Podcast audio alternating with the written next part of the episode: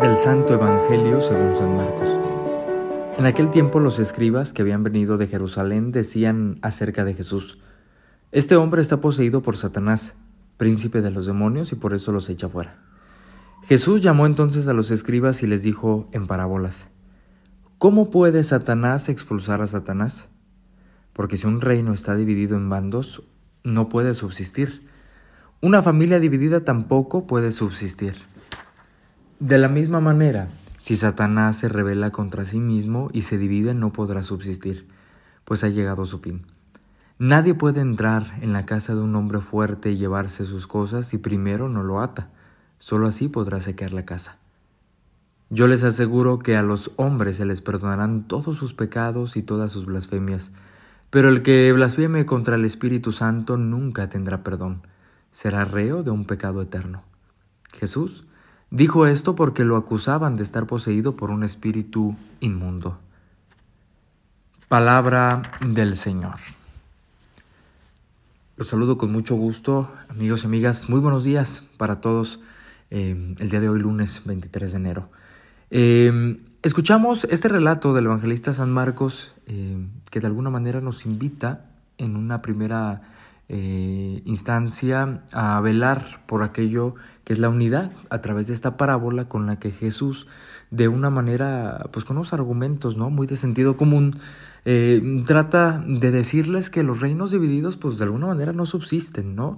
Las familias divididas no subsisten, los proyectos que generan división, eh, discordia entre sus miembros, pues tarde o temprano se vienen abajo de tal manera que la unidad nos ayuda a nosotros a fortalecer cualquier objetivo que se ha previsto desde el principio para que logre y, culmine de la manera más exitosa y mejor deseada que se pretenda. Habiendo formas tan simples también de, salvaguardar eh, esta enseñanza de la unidad. Nosotros mm, sabemos que aquellos pueblos que de alguna manera se mantienen unidos en sus costumbres, en su fe, en sus ideales, difícilmente se convierten en presas fáciles de algunos otros que lleguen a romper con la paz, con la tranquilidad, con la estabilidad. Cuando el pueblo camina en conjunto con un objetivo común, es muy difícil que se pierdan.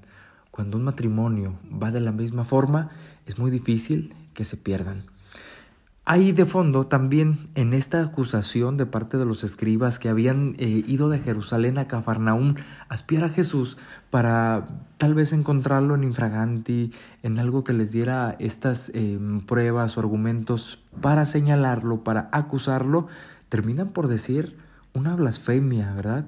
Em, pronunciada eh, acerca de cuál era el espíritu que realmente poseía Jesucristo no aquel Espíritu Santo y divino del cual eh, se convierte ¿verdad? en un portador, sino un espíritu eh, malo, el mismo Satanás o el demonio, como lo pueden ellos asegurar de esta manera. Jesucristo, de una manera inteligente, arremete contra ellos y también nos da a nosotros esta posibilidad de saber descubrir en la persona de Jesucristo una unidad perfecta en la Trinidad Santa una unidad perfecta que nos ayuda también a nosotros a comprender el mensaje y la palabra. Jesús es claro en su mensaje de salvación. Jesús es claro en el mensaje del amor, de la unión, sí, también de la perseverancia y de poder juntos de alguna manera también alcanzar aquello a los que a lo que hemos sido llamados. Todas las divisiones eh, tienden a generar conflictos, desastres y son contrarias a lo que Jesucristo nos enseña. Porque habrá que recorrer, recordar, perdón, aquel pasaje de Juan, donde la oración que eleva al Padre se convierte en una súplica, ¿verdad? Que yo siempre he dicho que es como el testamento. Que ellos sean uno, como tú y yo somos uno. Es el deseo más íntimo y profundo de un hombre que sabe que salvaguardando esto pueden alcanzar el objetivo. Ojalá que podamos nosotros también permanecer unidos a Cristo en el amor, en la misericordia, en el perdón que estamos llamados a replicar todos los días a nuestros hermanos.